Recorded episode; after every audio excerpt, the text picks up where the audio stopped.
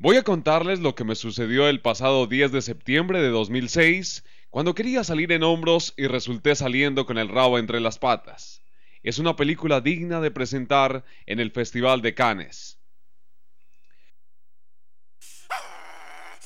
¡Qué perrada!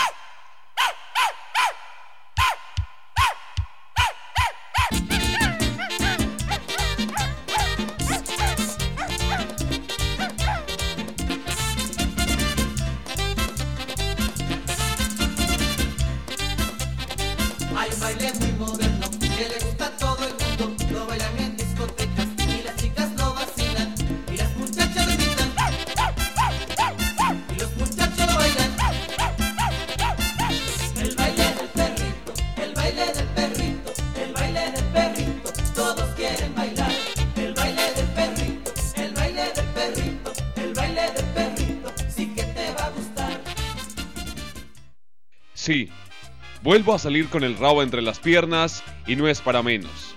Ha perdido el poderoso Deportivo Independiente Medellín. Este hecho lo he repetido en los últimos 12 clásicos contra nuestro rival de plaza, en los últimos dos años que nos hemos enfrentado. Con decirles que de los 245 que hemos jugado, ellos suman 100, mientras que nosotros solo lo hemos hecho en 68 veces y van 77 empates. Es la tarde-noche del domingo 10 de septiembre de 2006. Yo me cuento entre los 42.417 aficionados que asistimos al estadio Atanasio Girardot y que acompañamos a los equipos paisas en su primer clásico de la Copa Mustang 2. Es que cada que juega mi rojo del alma, me madrugo para ir al Coloso de la 74, como lo llaman mis parceritos de la Resistencia Norte al estadio Atanasio Girardot. Ponerme la camiseta que más quiero en mi perra vida, la del DIN, para ir a comprar la boleta con mi gran amigo Gustavo o Deportivo Independiente Medellín Giraldo. Venimos del norte, más exactamente desde el barrio Urapanes, en el municipio de Bello. Transitamos por toda la autopista entonando esa cancioncilla que dice, Donde estés, estaré junto a ti. Aunque viajes al Japón, Montados en su vetusta moto, llegamos un poco despeinados y desaliñados a las inmediaciones del estadio Atanasio Girardot en Medellín, Colombia, y donde saludo a algunos hinchas y amigos rojiazules que nos salen al paso. Esta perra vida. El ritual dominical lo venimos haciendo Gustavo y yo desde hace 15 años. Hemos compartido tristezas y alegrías. Las lágrimas brotan de mis ojos por la muerte de su primera esposa, Patricia Cantor, e igualmente de los de Deportivo Independiente Medellín Giraldo Zuluaga. Uf, qué nombre tan largo, qué pereza. Mejor llamémoslo Tao. La pobre mujer muere de una preclancia, es decir, una presión sanguínea alta, cuando va a tener al primogénito de Tabito. Lo malo del cuento fue que también el bebé murió. Qué tristeza. De ese hecho tan luctuoso como mi pelo, han transcurrido 15 años. Los mismos que tengo yo. ¡Qué casualidad! ¿Será porque por ese entonces Estrella, su perrita pequinés, se unió a un French Poodle vecino y nací yo? De esta manera es como me trajo Dios al mundo. Un híbrido entre Poodle y pequinés. Como quien dice, sin pedigrí. Pero no importa. Así somos los hinchas del medallo. Otra tristeza bien brava fue en las semifinales de la Copa Libertadores del 2003. Ese gol de Chiripa que nos hizo el Santos, todos lo lloramos, hasta los jugadores que no salían del asombro, la desazón y el desencanto.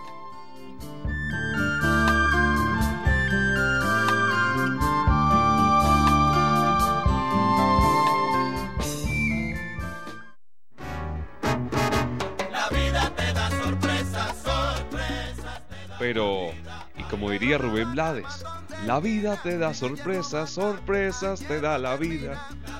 Las alegrías también han estado en nuestro inventario personal y perruno. La campaña que más recordamos con regocijo es la realizada por nuestro amado equipo en 1993, cuando de la mano del Chiqui García fuimos campeones por 5 minutos. Nuestro equipo le ganaba al rival de la plaza, con gol de Carlos Castro, y necesitábamos el resultado de Barranquilla. Si Junior perdía, nuestro Dean era campeón. Lastimosamente y con gol de Mackenzie en los últimos minutos, los tiburones se quedaron con el trofeo de campeones. Era 19 de diciembre. Nos pegamos una perra recordando y cantando los goles realizados. En ese año por Oscar Pareja, Carlos Castro, el pájaro Juárez y la gambeta Estrada. Mi cabello negro se eriza de solo recordarlo. Claro que la perra más grande nos la pegamos el 27 de junio del 2004. Es que eso de coronarse por cuarta vez campeón del fútbol rentado colombiano fue motivo para que no nos esperaran en la casa. Ganan aquí en el Atanasio al rival de Plaza, con goles de Jorge Horacio y de Rafita Castillo, y después empatarle al equipo de Juan José es para tomar guaro a lo loco. Ha sido tan grande la borrachera que las pulgas se me caían de la perra. El recuerdo viene a mi chandosa cabeza, porque para acceder a esa final tuvimos que empatar en el último minuto con el Deportivo Cali. El chocuano César Baloyes, de tremendo cabezazo, la mete al fondo de la red. Lo demás ya lo saben. Campeones por cuarta vez.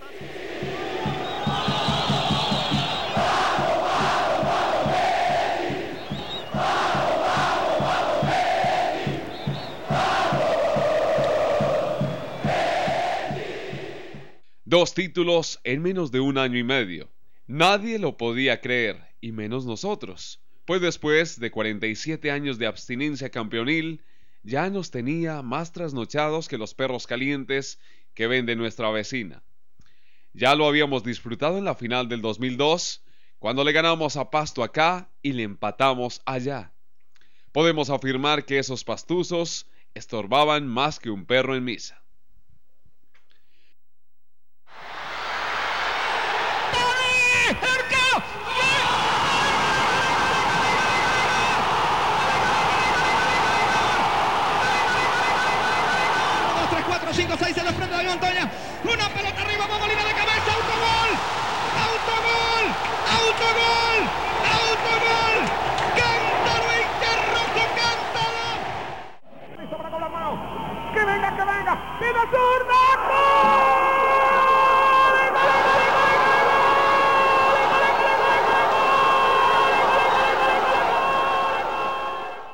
Las que nunca estorban son las porristas rojas. Siempre apoyan al equipo, levantan el ánimo y con sus movimientos de cintura, cual delantero ágil del DIN, y en palabras del padre Nevardo Cataño, otro hincha fiel del poderoso y del todopoderoso, nos lo tienen levantado hacia el Señor. Los hinchas, los periodistas, los dirigentes y hasta los jugadores les han echado los perros cuando han estado alentando a nuestro DIN. A esas preciosas porristas escarlatas, yo les quiero partir la torta de mi matrimonio. Pues próximamente contraeré nupcias en el Atanasio Girardot. Claro que si de partir torta se trata, ya lo he hecho varias veces, pero en mi cumpleaños. Tavo es seguidor del poderoso de la montaña desde hace más de 40 años y recuerda que Midin se había coronado campeón en dos ocasiones, en 1955 y en 1957, con jugadores muy talentosos como el Charro, José Manuel Moreno, Seguini, Retamoso y el Canino Caicedo. Y ahora, esta cuarta estrella, ¿pa' qué más? Es que estoy más contento que perro estrenando lazo. Todo el diciembre del 2002 y junio de 2004 me la pasé bailando, con los temas de las chicas del Can y de Wilfrido Vargas con su baile del perrito.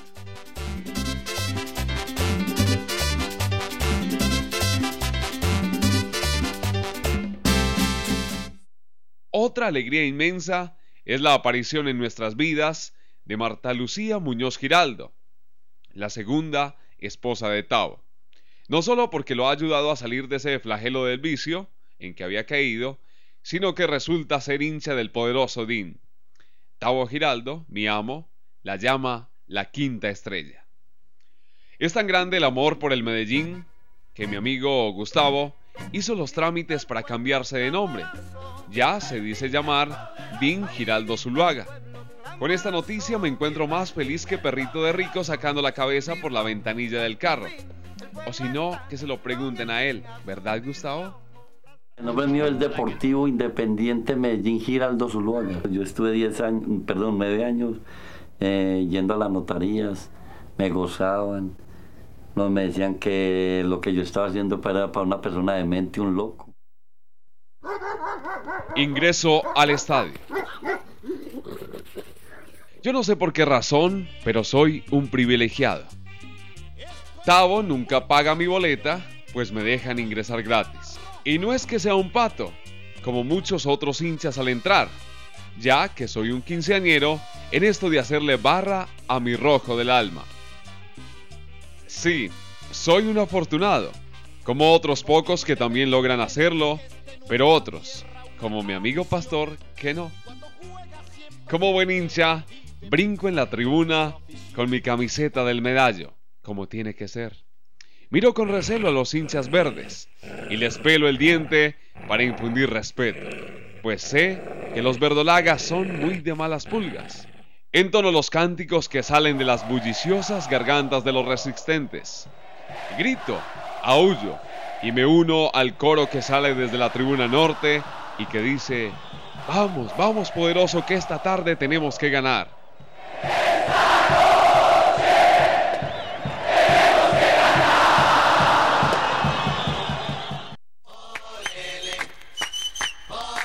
Me uno a saludar otros parceros que son hinchas del poderoso DIN, como el alcalde de Medellín, Sergio Fajardo Valderrama. También me toca aguantar las intentonas de caricias de muchos niños y jovencitas, con tal de ver mi equipo del alma. El equipo ingresa al gramado. La alegría es incontenible. La serpentina, el confeti, el papel picado, la pólvora y los polvos rojos y azules invaden el estadio en una gran fiesta multicolor. Norte es una sola voz.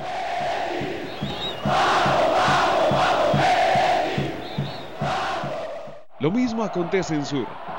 Los sureños arman su fiesta, muy similar a la nuestra.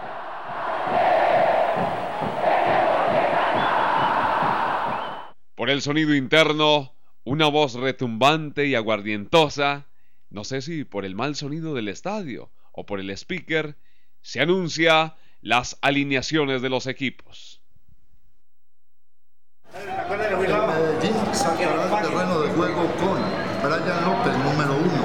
Lewis Ochoa, José Mera, Andrés Ortiz, Eduardo Domínguez, Danilson Córdoba en la defensa. Medio campo para Nicolás Torres, Jaime Castrillón, Rodrigo Rieb y adelante César Baloyes y Jackson Martínez. En el banco, pero no cobrando el billullo, Jaime Bran Gómez, Juan Pablo Pino, Alejandro Vasco, Diego Álvarez e Iván Corredor. Director técnico Víctor Luna. Asistente técnico, el profe Edgar El Panzer Carvajal, una especie de perro de jauría que tuvimos jugando en nuestras toldas y quien cuidó como perrito faldero, o mejor, como un can cerbero, nuestros intereses.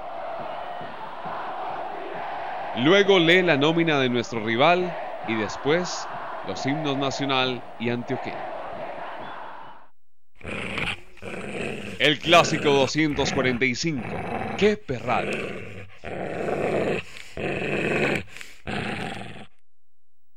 Cuando el árbitro Sebastián Valencia de Quindío da el pitazo inicial y arranca el gran derbi antioqueño, como dirían los doctos en la materia futbolera, la ansiedad comienza a jugar con mi organismo.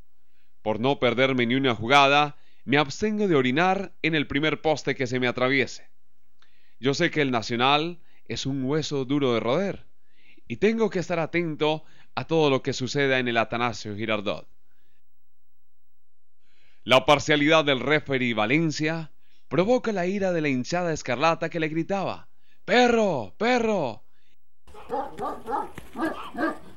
Y máxime, cuando en el minuto 15 de esta primera parte se inventa un penalti que le hacen a Zúñiga. Al cobro, el portentoso Aristigol, quien lleva más de 330 goles como profesional. Además, es el máximo artillero en los clásicos con 18 goles. Como que nos la tiene velada. Pita el Quindiano Valencia y nuestro portero Brian López se luce tapándole la que podría ser la anotación 19 de Aristi y que Domínguez ayuda a evacuar al saque de esquina. Pero no solo a Valencia le gritan, también lo hacen con los asistentes arbitrales. Por ejemplo, al asistente arbitral número uno, Huber Navia, la fanaticada le vocifera, Chandoso, levanta ese banderín. Y a Orlando Andrade, asistente arbitral número 2, ¿cuánto te dieron de mordida? El primer tiempo se va como acto perruno, empatados. Después de un suculento perro caliente con gaseosa, vuelvo a la tribuna pensando que los cachorros de mi Medellincito del alma van a sacar adelante el marcador con esos galgos del Nacional. Pues he visto cómo perrea a sus adversarios mi amigo fiel César Baloyes.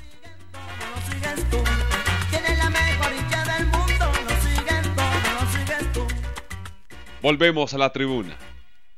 Gustavo me levanta en hombros. Grita y tira como es su costumbre, su par de mocasines muy particulares por cierto, uno rojo y otro azul.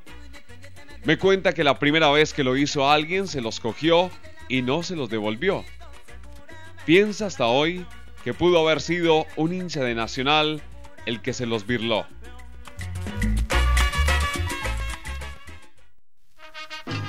Empieza la segunda parte de esta película. Yo no quepo en la ropa de la felicidad. Aullo, brinco. Estoy más feliz que perro estrenando collar. Me empujo otra salchicha para calmar los nervios, como lo he hecho en varias ocasiones con mi amo, pensando que el partido va a terminar como el acto sexual de los canes, empatados. Pero no. El Nacional, que ha salido con todo, empieza a hacer sucumbir el ataque rojo, como quien dice, perro que ladra no muerde. La nariz me suda, me como las uñas, me rasco la nuca. Hasta que por fin nos cabecearon. Sí, al minuto y medio del tiempo de reposición de la segunda parte. El delantero verdolaga, Oscar Echeverry, levanta el centro desde la punta izquierda. Sergio Galván Rey quien ha ingresado al área con olfato perruno, de un cabezazo impresionante, les pone a ganar el partido a mis rivales de plaza. Es un gol muy embarazoso para nuestro cancerbero Brian López, quien no puede rechazar tremendo cabezazo. No lo puedo creer. Quedo más aburrido que perro en misa. La impotencia roja es grande, ya que en el minuto 77, el defensor José Mera al servicio de nuestra casaca, dio tremendo patadón y es expulsado por el Central Valencia. Igualmente le sucede al verdolaga Camilo Zúñiga, quien ve el cartón rojo por parte del juez central. Se forma un conato de bronca y yo pienso, estos van a acabar hasta con el tendido de la perra. Y a Gustavo y a mí nos toca irnos del partido con el rabo entre las patas.